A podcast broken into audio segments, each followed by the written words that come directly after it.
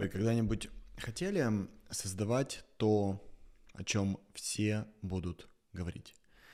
Стать следующим великим предпринимателем, э, не знаю, может быть, Коко Шанель или Цукербергом, или написать, может быть, книгу, которая станет бестселлером, как Джоан Роллинг, или, может быть, создать лекарство, которое спасет миллионы людей. Это видео не для мастеров. Это видео для тех, кто хочет однажды стать таким легендарным мастером. Я этих людей называю мастерами, потому что они создают шедевры. И если вам хочется однажды проснуться и узнать, что о вас и вашем произведении все говорят, мне кажется, что это видео вам понравится. Я знаком со многими людьми, которых называют великими, их фаны, и в этом видео я поделюсь как, безусловно, своим опытом, так и опытом тех создателей шедевров, тех мастеров, кого я знаю лично. И на самом деле все достаточно просто. Я расскажу три принципа создания шедевра и дам вам 8 тактических советов по поводу того, как создавать то, чем будут другие люди восхищаться. Другими словами, я хочу вам показать, как работать гениально, как работать блестяще. Я этот эпизод написал в самолете, который летел из Торонто в Солт-Лейк-Сити, и этот город является колыбелью мормонов. И мормоны официально называют себя церковью Иисуса Христа святых последних дней. Необыкновенный город, меня он очень-очень впечатлил. И мы с моей дочерью туда летели, и мы ездили на встречу к очень религиозному человеку, но не служителю церкви. Его зовут Брэндон Сандерсон. И за последние 20 лет он написал более 70 книг. И с одной стороны, почему я да, вспомнил про мормонов, потому что мормоны известны своей сумасшедшей трудоспособностью, дисциплиной и достаточно серьезным отношением к своей работе. Даже когда вы приезжаете в Солт-Лейк-Сити, это очень небольшой город, там, может быть, живет от силы, наверное, 200 тысяч человек, но он вылезан, он идеальный, там все новое. Это очень красивый, большой, свободный, просторный, ухоженный город, где э, ты идешь по улице, люди тебе улыбаются, хотя ты их никогда в жизни до этого не видел, они спрашивают у тебя, как дела. И этот город находится посреди пустыни. Брэндон Сандерсон, как я уже сказал, написал 70 книг, и большинство из этих книг я со своей дочерью прочел. Это что-то, что нас объединяет вместе. И в своих книгах э, Брэндон создал так называемую альтернативу Вселенной или альтернативную Вселенную. Это одна из э, вселенных, которую он создал, и она называется Космер. И если вы любите читать об альтернативных мирах, я очень вам рекомендую начать с книги Брэндона Сандерсона, которая называется «Архив бури света». Сегодня в команде этого автора около 60 пяти человек, и они все поддерживают его работу. Альтернативная вселенная Космер приносит Брэндону Сандерсону, например, в прошлом году принесла 55 миллионов долларов. И, скорее всего, если Брэндон Сандерсон, он еще достаточно молод, ему около 50 лет, если он так продолжит, да, в таком темпе, то на пенсию через лет 15-20 он, скорее всего, выйдет миллиардером. И это очень редко для авторов, чтобы вы понимали. Но вот что достаточно интересно, даже парадоксально. Чтобы создать эту вселенную, Брэндон Сандерсон должен был писать каждый день по 10-12 часов на протяжении 20, друзья, лет. 10-12 часов каждый день, 20 лет подряд. И многие пытались поймать его на том, что он на самом деле использует а, так называемых анонимных авторов. Но все расследования ни к чему не привели. Он действительно пишет сам. И вот мне интересно, если вы знаете, что это цена мастерства, вы бы сами заплатили такую цену, которую платит он за свой успех. Смогли ли бы вы каждый день по 10 часов в день заниматься созданием своего шедевра на протяжении 20 лет. И самое интересное, ты даже не знаешь, что через 20 лет это будет шедевр, что ты когда-то станешь миллиардером. Ты понятия не имеешь, ты просто работаешь каждый день над этим. Вы бы так смогли? И если вы ответили «да», но вам уже более 30 лет, и вы до сих пор особо ничего не создали, то я хочу сказать горькую правду, потому что вы, скорее всего, себя обманываете. Вы, может быть, и хотели бы, но вы это не делаете, значит, вы не хотели. И если вы честно ответили «нет», то как минимум а, вы находитесь среди 99.9% всех людей, и именно в ответе «нет» на самом деле кроется первый секрет мастерства. Вы ответили «нет», потому что вам не подходит способ, которым создает Сандерсон свои шедевры. Дело в том, что Сандерсон делает только то, что ему безумно интересно. Он не может себе представить, что он занимается чем-то другим. И шедевры создаются такими людьми, для которых их работа является настоящей страстью.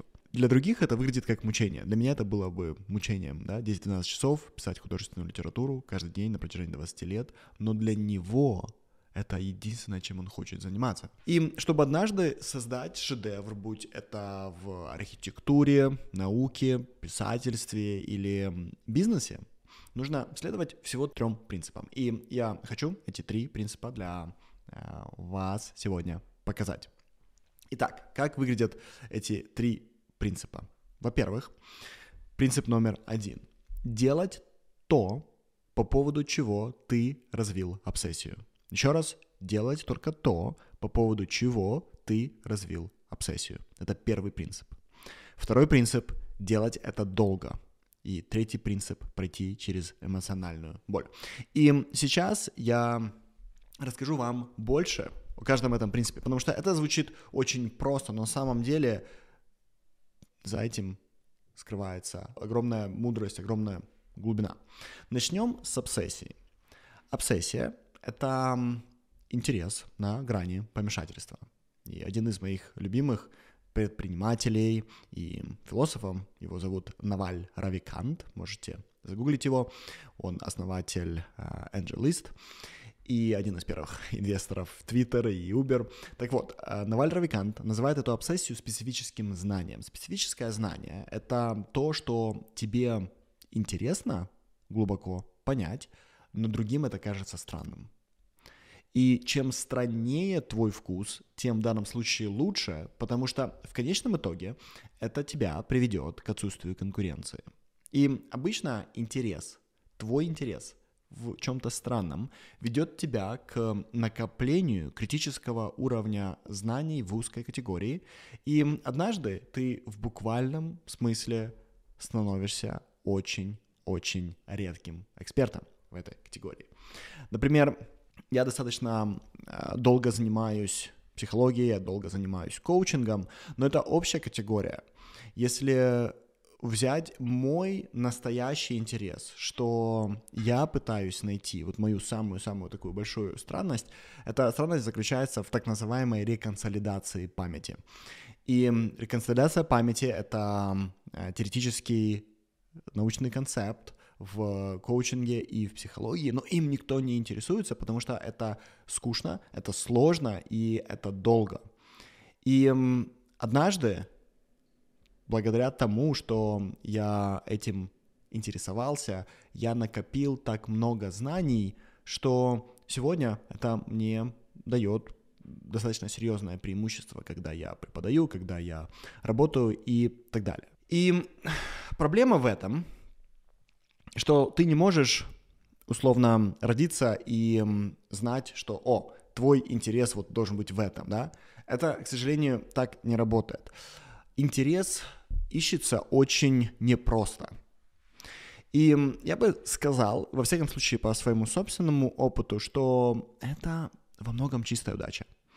И удачей в данном контексте я называю, конечно же, то, что имеет причинно-следственные связи, но эти причинно-следственные связи настолько сложны, что мы просто не можем их понять. Поэтому мы называем это удачей. Мы не можем понять этот алгоритм, он намного больше, чем наше мышление. Поэтому для нас это удача. Но что я понял на сегодняшний момент, так это то, что площадь удачи зависит от нас. То есть представьте себе, что жизнь похожа на своего рода э, прыжок с 30-этажного здания. И э, внизу на нулевом этаже тебя ждут люди, которые для тебя раскрыли, да, вот эту сетку безопасности, в которую ты должен упасть. И удачей будет попасть в эту сетку безопасности. Теперь, если мы знаем, как сделать так, чтобы эта сетка безопасности была, я не знаю, километровой, чтобы куда мы не прыгнули, мы все равно в нее попали, то это поразительно увеличивает наш шанс на выживание и достаточно интересный опыт, о котором ты потом будешь рассказывать своим внукам, да, или друзьям. То есть, чем больше площадь, тем выше шанс, что нам повезет найти свою страсть. И, друзья, я вам хочу сказать, что из всех советов, э, из вот этих трех принципов, о которых я э, вам собираюсь рассказать, именно поиск и нахождение своей обсессии является самым важным и принципиально первым. Поэтому мы сейчас немного э, более подробно разберем, что я имею в виду под увеличением площади удачи. Как я уже сказал, Первый принцип создания шедевров — это обсессивное увлечение процессом в определенной категории знаний. При этом поиск страсти не является ментальным упражнением. Мы не можем себе представить, что нам нравится. Мы можем только испытать это. Смотрите, ты не можешь сидеть и думать, понравится мне это или не понравится. Я вижу, как многие люди думают о будущем, сидя на диване и пытаются понять, это им подойдет или нет. Это очень плохая идея. Мы никогда не сможем на самом деле понять, да, как чувствуется клубника на вкус, если мы ее не попробуем. Мы не сможем понять, как выглядит закат, если мы его не увидим. Нам нужно это испытать.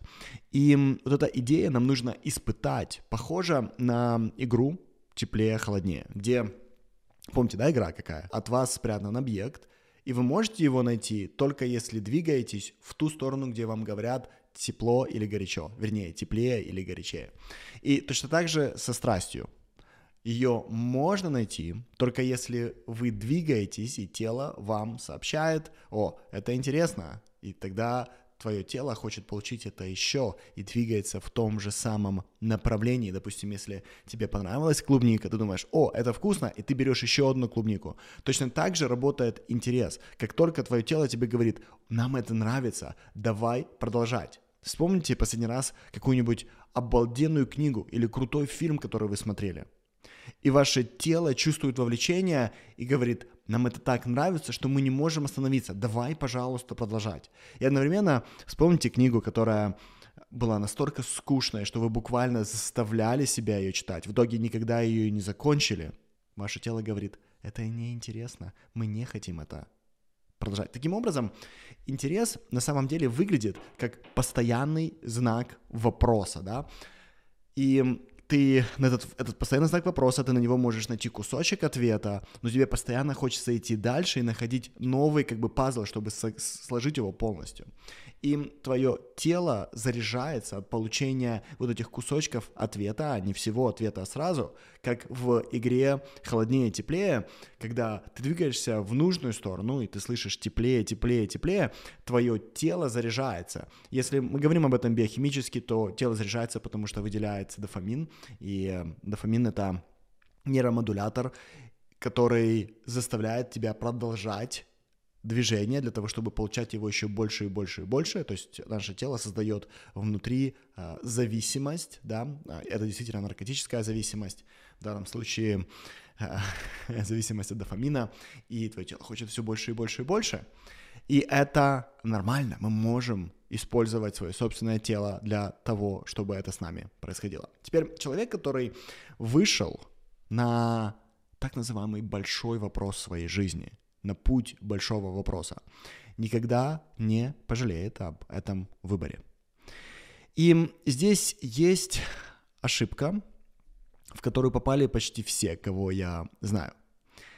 Очень часто вместо того, чтобы слушать свое тело, мы слушаем свои мысли о том, что происходит. Мы также слушаем мысли других людей, которые точно так же однажды ошибились и понятия не имеют, что значит иметь страсть.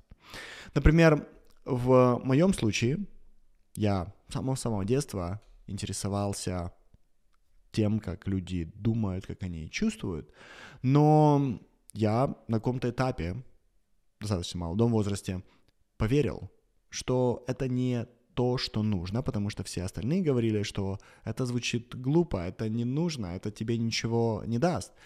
И я 10 лет занимался тем, что на самом деле было холоднее с точки зрения игры ради того, чтобы совпадать с мыслями своими и других людей о социальном успехе, знаете, вот этот нарратив о том, как жить хорошую жизнь, который тебе рассказан другими людьми. Да? Ты не можешь по умолчанию в это верить, но твой мозг заставляет тебя в это верить. Теперь, когда ты амбициозен и одновременно зависишь от мнений других людей, то ты обычно выбираешь не то, что твоему телу теплее с точки зрения игры, а то, что принято в обществе и то, что важно твоему эго. Да? То есть ты э, гонишься за статусом, ты ищешь денег, ты ищешь какие-то определенные роли, ты делаешь все, что ожидается, но конкретно это не помогает тебе в жизни создавать никаких шедевров. И здесь мы подходим к вопросу, как тогда в эту игру тепло-холодно или теплее-холоднее играть правильно. И ответ прост для понимания, и это просто заниматься тем, что интересно, и уходить из зоны, где неинтересно, да, то есть это достаточно простая идея, заниматься тем, что интересно, уходить оттуда, где неинтересно. И это звучит ужасно, потому что требует от нас делать то, за что общество нас стыдит. К людям, у которых неустойчивые интересы в жизни и которые постоянно прыгают с цветка на цветок, вы знаете, окружающие относятся очень-очень свысока. Теперь, как с этим все-таки справиться, как справиться с мнением окружающих, с тем, когда они нас стыдят, мы обсудим, когда будем говорить о третьем принципе. Что сейчас важно понять, это то, что интерес находится через активный поиск и участие в разных собственных проектах и вовлечение в разные идеи, вовлечение тела в разные идеи. И проектом я называю акт созидания. Неважно, ты работаешь на себя или в компании с кем-то, важно, чтобы ты был или была вовлечены в проект созидания, где конкретно ты что-то производишь да, своими руками, своим гением, где ты конкретно что-то создаешь. И мы, друзья, должны идти за своим интересом, как за нитью шерсти из большого клубка. Бывает так, что нить обрывается, мы все это испытывали в жизни, то есть мы потеряли интерес к чему-то, и бывает так, что мы провалились. И в этот момент ты как бы попадаешь в вакуум разочарования, когда старое уже не интересно, а новое ты еще не, не понимаешь, новую нить ты еще не нашел. И с нами обычно это происходит тогда, когда изначально твой интерес на самом деле был из головы, а не из тела. То есть ты снова гнался за каким-то прекрасным будущим, а не за тем, что долгосрочно действительно тебе может быть интересно и от чего твое тело в буквальном смысле поет, да? Чтобы понять разницу, вспомните, что вы любили в детстве. Допустим, я помню, я обожал играть в казаков-разбойников. Помните, была игра? И в Канаде эта игра называется «Копы и грабители». Интересно, что, наверное, какая-то версия этой игры есть во всех культурах. И я мог играть в эту игру бесконечно, не обращая внимания на время, на погоду, на э, тепло или холод. Это было очень интересно. Я готов был забыть о будущем. Я даже не думал, что будет будущем. Обычно, когда ты во власти интереса, когда это безумно интересно, а не выгодно вам из-за каких-то будущих опций или возможностей, то такие проекты редко на самом деле заканчиваются оборванной нитью. Чаще, даже если ваш интерес угасает, к этому моменту вы уже видите следующую ниточку, которую нужно начать, э, начинать тянуть из этого клубка. Вы уже испытываете этот огонек нового интереса и желание создать что-то еще. И если вы в этом не будете себя обманывать, то это лучший способ на самом деле стать удачливым, потому что однажды вы из этого клубочка вытянете шерстяную нить, которая будет длиться даже не месяцы и годы, а просто десятилетия. И именно эта нить приведет вас к шедевру. И когда ты нашел свою страсть и углубляешься в нее многие годы, тогда твоя работа становится фундаментально значимой и уникальной. Тогда ты приобретаешь критическую массу понимания, знания, и тогда начинает чувствоваться твоя рука мастера. И это нас подводит ко второму принципу создания шедевров, который звучит так. Делай это долго. И здесь очень важно объяснить, что я подразумеваю под словом долго. Долго — это то, что позволяет навыку накапливаться слой за слоем. Это то, что создает сложный процент. И эту идею хорошо иллюстрирует дисциплина олимпийских чемпионов. Например, если я вас спрошу, как вы думаете, сколько каждый день тренируется чемпион Олимпиады? И эм, вы безусловно, знаете, что олимпийские чемпионы тренируются каждый день по 6, 8, 10 часов. При этом они не просто сидят в спортивных залах, то есть не просто там находятся, они очень намеренно отрабатывают каждый навык, обучаясь новому навыку и отрабатывая каждый навык по 10 часов каждый день. Они каждый день становятся лучше. Каждый день они могут сделать то, что не могли сделать еще вчера. Теперь сравните это со своим сегодняшним днем. Можете ли вы мне сказать, что 10 часов назад вы еще не могли делать то, что вы можете сегодня? Давайте вот так вот по-честному. Можете ли вы мне сказать, что сегодня, к концу дня, вы будете уметь делать хотя бы чуть-чуть чего-то, что вы не могли сделать вчера? И вы знаете, что, скорее всего, ваш каждый день это просто повторение предыдущего.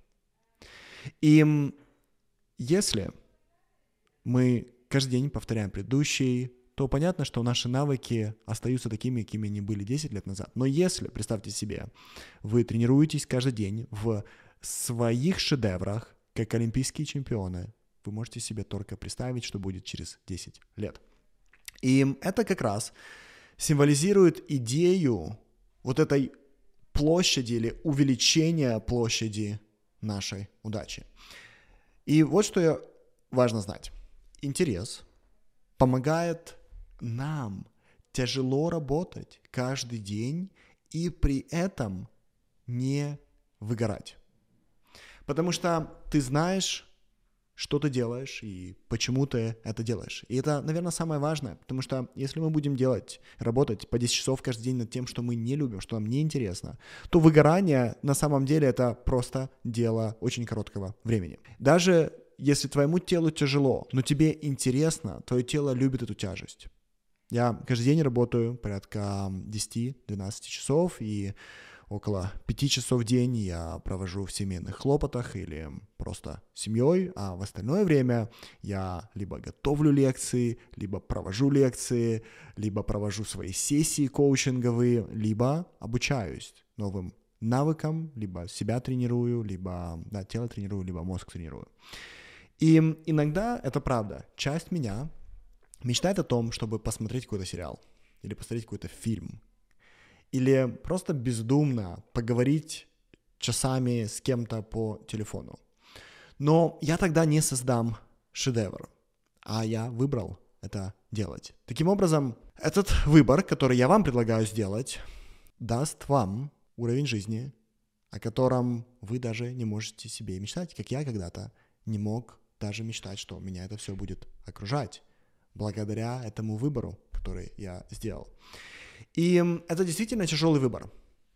Ты идешь на многие отказы ради этого выбора. Тебе каждый день приходится намеренно выбирать свой интерес и отказывать себе в вещах, которые, может быть, и чувствуются хорошо, но долгосрочно тебя ни к чему не приведут. Это искренне тяжелый выбор, при том, что это адски тяжело. Я могу про себя сказать, что я живу жизнью своей мечты. Пусть это бывает и адски тяжело. Я бы не хотел по-другому. Брэндон Сандерсон пишет каждый день по 10 часов на протяжении 20 лет. Я думаю, что это тоже нелегко. Я думаю, что он идет на большие жертвы, но вряд ли он бы хотел бы жить по-другому. Теперь, чего бы вы бы могли бы достичь, если ближайшие 10 лет сфокусировались бы на своей страсти? И это нас подводит к третьему принципу. Третий принцип показывает, как в буквальном смысле обречь себя на удачу в создании шедевров. И это касается нашей терпимости или толерантности по отношению к эмоциональной боли и риску. Джеймс Дайсон, создатель лучших пылесосов в мире, у нас э, его пылесос дома, и мы последние пять лет покупаем только Дайсоны. Я думаю, что вы знаете про этот центрифужный классный пылесос, красивый. Он предприниматель и миллиардер, да, Джеймс Дайсон. Он провел, может быть, в эту историю, часть истории не знаете, 20 лет в своем гараже, пытаясь из мусора, картона сделать свою первую модель пылесоса. Его семья все эти годы фактически была нищей. Они были на грани банкротства каждый день. И он продолжал сидеть в своем гараже и делать свой пылесос. Таким образом, к физической сложности да, самого процесса, что тебе нужно просто работать, постоянно что-то учить, улучшать, добавляется огромная эмоциональная сложность. Да? Просто представь, тебе не просто нужно создавать пылесос, тебе нужно постоянно думать о своей семье, которая не может из-за твоего выбора что-то себе позволить. И это достаточно крайний, жесткий пример. Но представьте, как, какой тяжелый выбор это сделать. И выбор создавать шедевры может не просто долгие годы держать тебя в нищете, но также тебя сделает тем, кого общество не ценит. Потому что кому нужен какой-то сумасшедший, который сидит целый день в гараже? И тебе будут говорить, что это не работает, что ты занимаешься не тем, это никому не помогает, это делает всем плохо, это ничего не дает, ты эгоистичен, ты выбираешь себя, ты откровенно, может быть, даже бесполезен во всем остальном и так далее. Тебя постоянно осуждают, тебе постоянно это говорят. И многие годы к тебе относятся несерьезно. То есть ты на, в самом низу социальной лестницы, тебя воспринимают неудачником. И не только это может ломать хребет. По моему опыту, чаще, чем общество, тебя на самом деле ломает неспособность выдерживать эмоциональный риск. Я встречал тысячи людей, которые решили идти за своим интересом, но которые пасуют перед риском. Риском попросить, риском проявиться, риском попробовать что-то продать, риском куда-то переехать, риском конкурировать, риском сказать, что ты думаешь, риском потребовать, риском заявить, что ты будешь делать, и риском просто поверить в то, на что ты на самом деле способен. У тебя может 20 лет подряд ничего не получаться. И я бы хотел сказать, что главное начать, а там с каждым годом все будет легче, и после, даже после твоего Э, первого года, может быть, еще пару лет, и ты создашь свой шедевр, а после первого шедевра вещи пойдут как по накатанной, все будет легче, и ты будешь известен, и ты поднимешь в социальном статусе. Но что я вижу по своему опыту, по опыту своих товарищей, у которых получилось, это то, что риски становятся только выше. Пока ты маленький, у тебя маленькие проблемы. Когда ты становишься больше, твои проблемы становятся больше. И еще важно понять, что вчерашний твой шедевр в твоей голове перестает быть таким сегодня. И тебе нужно постоянно брать новую высоту. Твой шедевр должен становиться лучше и лучше. В тренажерном зале, если ты хочешь, чтобы твои мышцы росли, тебе нужно постоянно увеличивать рабочий вес или количество подходов. И на каком-то этапе вес становится настолько большим, друзья, что травма — это даже не опция — это гарантированный исход. Даже если ты очень аккуратен, с таким весом ты все равно себя травмируешь. Но для людей, которые решили из своего тела сделать шедевр, это просто цена их выбора. И это подводит нас к тому, как проходить через эмоциональную боль. Эмоциональная боль нам всегда говорит о том, что мы сопротивляемся реальности. Эмоциональная боль — это просто та точка зрения на то, что происходит в реальности. И когда, например, вы в супермаркете расплачиваетесь на кассе за продукты, вы ведь редко возмущаетесь по поводу несправедливости, что вам нужно за продукты платить. Вы же не ругаетесь с кассиром, не зовете директора супермаркета и не говорите, как вам не стыдно, мне нужно платить за продукты. Это просто реальность, в которой мы обмениваем деньги на продукты, и мы не психуем по этому поводу. В создании шедевра вот эти деньги, которые ты платишь за шедевр, это риск и связанные с ним возможные провалы. Чем обыденнее мы относимся к риску и возможности провала, когда мы создаем шедевры, тем ближе мы к шедевру. Теперь мне бы хотелось перейти к тактическим советам. Это 8 вопросов, с которыми я сам сталкивался, которые мне постоянно задают люди, которые хотят работать хорошо, которые хотят работать выше, чем мой уровень или на моем уровне. Так вот, первый вопрос — это вопрос про оригинальность работы. Что если ты копируешь или то, что ты делаешь, делают также другие люди? И я лично по этому поводу самого начала испытывал так много сомнений, что мне пришлось отложить дело своей жизни на очень много лет. И здесь я могу дать единственный совет, который помог лично мне. Я вижу, что он помогает моим клиентам, моим студентам. Просто не врите. Не обманывайте никого, не притворяйтесь, не пробуйте быть оригинальными или особенными или отличающимися. Вам не нужно выжимать из себя необыкновенность. Мне лично это нелегко далось. Мне так сильно хотелось быть другим. Мне так сильно хотелось быть, быть кем-то, что я просто не мог позволить себе заниматься своим обычным делом. Но когда я нашел в себе силы смириться со своей обычностью и просто начал работать, тогда я увидел, что моя обычность для других людей выглядит интересной, она выглядит запоминаемой. Что-то во мне, в моей обычности их цепляет. И когда вы делаете вещи искренне, вы узнаете, что искренних людей в мире на самом деле очень-очень мало. И это вас делает, безусловно, очень оригинальными. Теперь второй вопрос – это вопрос про целеполагание – самого раннего возраста, как многие из а, вас, мои слушатели и зрители, а, вы тоже ставите себе цели. И цели, которые я себе ставил, опирались не на то, кто я есть, а на то, чего у меня нет. Да? Напишите мне в комментариях, если вам это знакомо. Я хочу вам рассказать о парадоксе. Дело в том, что цели, поиск того, чего у вас нет, не очень совместимо с созданием шедевра в своей жизни – с одной стороны, мы действительно должны постоянно действовать, мы должны начинать и заканчивать проекты, мы должны рисковать, мы должны философски относиться к своим победам и неудачам, но с другой стороны, это не цели, а просто части процесса созидания. Целью обычно ставят что-то конкретное, например, заработать определенную сумму, или цель обязательно создать шедевр. И это вас всегда уводит от процесса, потому что добавляет ментальный конструкт к вашему процессу. Это уводит Творца вас, Созидателя вас от того, что вы созидаете, потому что стоит посредник в виде ментального конструкта. И все, что нужно, это чувствовать интерес, идти за интересом, работать долго и проходить через эмоциональную боль с грациозностью. Сегодня я больше перед собой не ставлю никаких целей, или я ставлю просто одну цель, следовать своему процессу созидания. И мне это очень помогает. Третий вопрос — это как понять, что нужно остановиться, и как понять, что нужно, наоборот, что-то новое начать.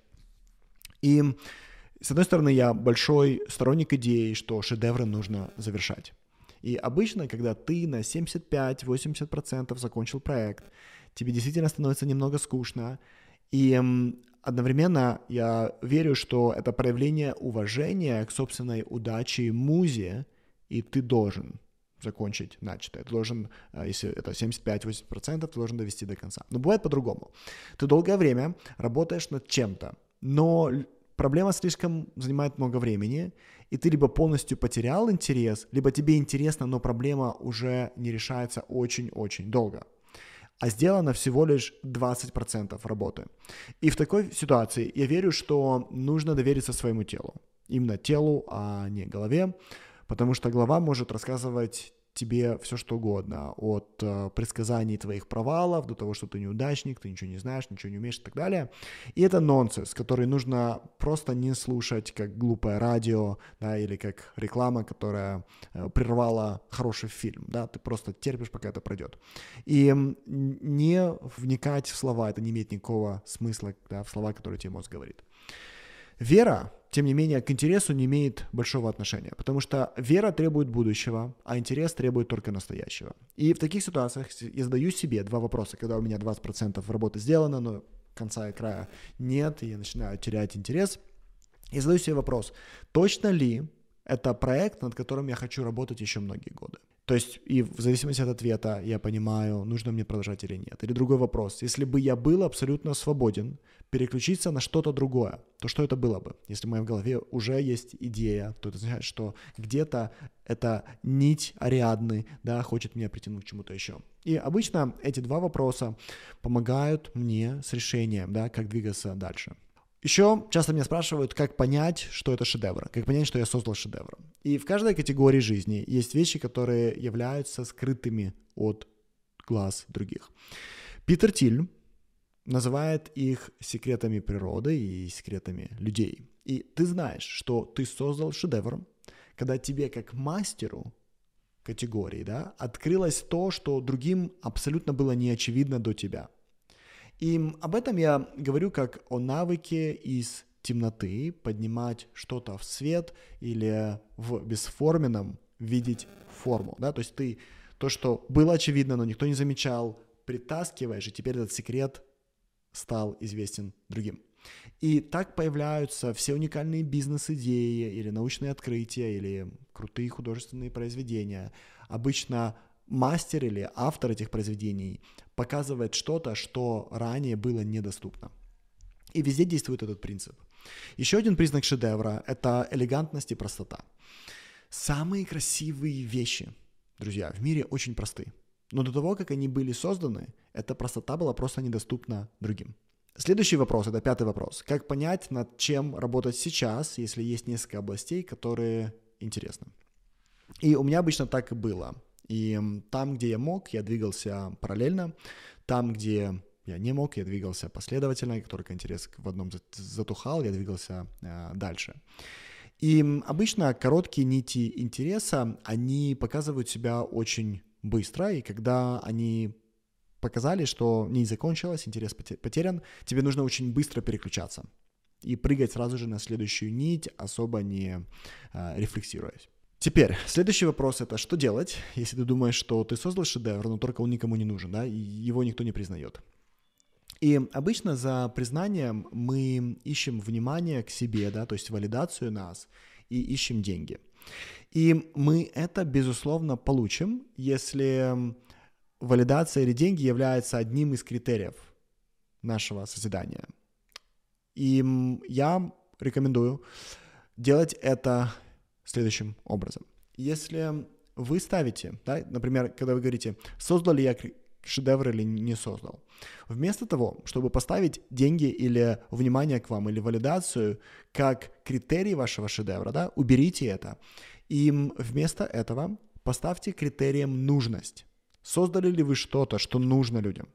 Если это будет критерием вашего шедевра, то это приведет вас к тому, что вы хотите. Другие люди начнут признавать шедевры. Как они начнут признавать, они будут хотеть получить это. Да, они будут хотеть этим завладеть. Так вы знаете, что ваш шедевр был признан. И одновременно, если вам это не сильно нужно, мой опыт говорит, что тогда не переживайте, что то, что вы создадите, будет не нужным другим. Если изначально это вас не сильно волнует, если вы не так цените, например, деньги, если вы не так сильно хотите валидации внимания, потому что я встречал людей, которым в буквальном смысле наплевать на это, да, вспомните э, известнейшего математика Перельмана, да, э, который э, смог решить одну из загадок математики. Да ему плевать, он даже не пришел деньги забирать, потому что это не входит в список его ценностей, не входит в список того, что для него конкретно важно в жизни. По разным причинам это может быть неважно, и тогда ваш шедевр может быть создан без этого. Седьмой вопрос про возраст. Что если человек уже в возрасте и понял только сейчас, что нужно идти за страстью? И что я вижу из своего опыта, это то, что Вселенная поразительно нежна по отношению к нам. Когда тебе больше лет, тебе намного комфортней в своей шкуре. Тебя меньше беспокоит, что о тебе другие думают, ты знаешь себя, ты лучше понимаешь жизнь, ты много уже попробовал, и ты склонен вытягивать действительно нужные нити из этого а, э, клубка, да? В более старшем возрасте тебе легче совершать также рискованные вещи, потому что у тебя не так много времени осталось, чтобы прокрастинировать, чтобы бессмысленно проводить время. Это то, чего в молодости нам не хватает. Да? В молодости у нас слишком много времени, и мы не чувствуем таким образом давление создать шедевр. Когда ты старше, стать обсессивным и не отвлекаться намного легче. Таким образом, считается не сколько лет тебе осталось жить, а сколько реально часов, не отвлекаясь, ты можешь посвятить своей обсессии своему шедевру, да. Теперь, когда ты молод, ну что ж, это вообще замечательно, потому что у тебя есть все время мира, и у тебя есть время к этому подойти с разных сторон и попробовать многие вещи. И последний вопрос, мне кажется, один из самых важных, это как выжить годы без шедевра. Ты хочешь создать шедевр, может быть, этот шедевр принесет тебе деньги, ты знаешь, что нужно идти за интересом, но как человеческий опыт пронести, да, как остаться ответственным, платить по счетам, при, приносить еду домой. Мне кажется, что это важный вопрос, и мой ответ будет не очень приятен. Что я обнаружил в своей жизни, так это то, что меня дальше всего от актов моего созидания держала надежда на то, что однажды у меня что-то получится – я кем-то стану. Я уже об этом говорил. Я так сильно этого хотел, что кидал себя только в те проекты, те задачи, где я могу получить быстрый результат. И для меня быстрым результатом были деньги, где я могу быстро заработать деньги. И десятки лет ничего не происходило. У меня не было никакого результата, я ничего не получал. И последний раз прежде чем сдаться и признать, что, возможно, из меня никогда ничего не выйдет, я пошел в стартап, где мне обещали, что компания выйдет на IPO, и я заработаю наконец-то свои миллионы долларов и стану э, известен как один из первых сотрудников очень крутой такой компании, как Facebook или Google и так далее. Но спустя два года, я, я с ними провел два года, но спустя два года ничего не произошло. И от цели выйти на IPO мы были дальше, чем даже в момент, когда я присоединился. Так вот, я уже не работаю в этой компании очень много лет, но у них до сих пор не случилось то, на что я надеялся, когда я тогда к ним присоединялся. И тогда я сказал, ну что, на этом все, если у меня не получается достичь быстрого результата, тогда я просто буду идти за своим давним интересом. И правда такова, что шедевра, друзья, у вас может никогда не случиться. И верить и надеяться абсолютно бесполезно, что это произойдет. Вместо этого, при том, что шедевра может не произойти, но если вы занимаетесь тем, что заставляет вашу душу петь, даже если шедевра не произойдет – вы об этом выборе никогда не пожалеете. И если Вселенная будет к вам нежна, то она вам это подарит. Об этом, тем не менее, не стоит думать. Муза не хочет, чтобы вы мечтали о будущем. Муза хочет, чтобы вы были с ней. Прямо сейчас, в настоящем моменте. И есть еще одна вещь, которая мне помогла. Мне помогло в моем пути видеть маяки, смотреть на людей, у которых получилось создать шедевры в зоне моего интереса и быть с ними постоянно рядом. И я верю, что еще одна особенность удачи в шедеврах в том, что это заразительно. Если ты рядом с людьми, которым везет, то это каким-то образом переходит на тебя. И тебе тоже начинает вести. И это то, что я пытался делать каждый день. Я каждый день пытался сделать то, что до этого я не мог. Я пытался постоянно быть среди людей, которые меня глубоко впечатляют своими шедеврами. Я пытаюсь заниматься тем, чем я занимаюсь очень-очень долго. И мне кажется, я с грациозностью прохожу через эмоциональную боль. И, боже, это работает. Работает поразительно хорошо. Ну что ж, этот эпизод был намного дольше, чем а, мои другие. И до скорых встреч, до следующего эпизода. Пока.